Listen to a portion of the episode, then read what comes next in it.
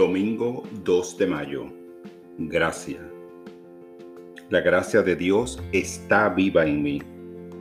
No necesito hacer nada para ganar o merecer la gracia divina. Está presente en toda situación. La gracia despierta en mi conciencia cuando supero los límites de mi comprensión humana.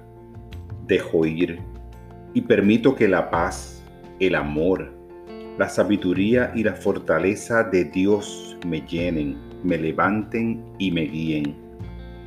Tanto en los momentos retadores como en los habituales, la gracia que doy y que recibo mantiene la conciencia de Dios viva en mi corazón. Durante una situación difícil, una idea divina viene a mi mente y me ayuda a restablecer la armonía.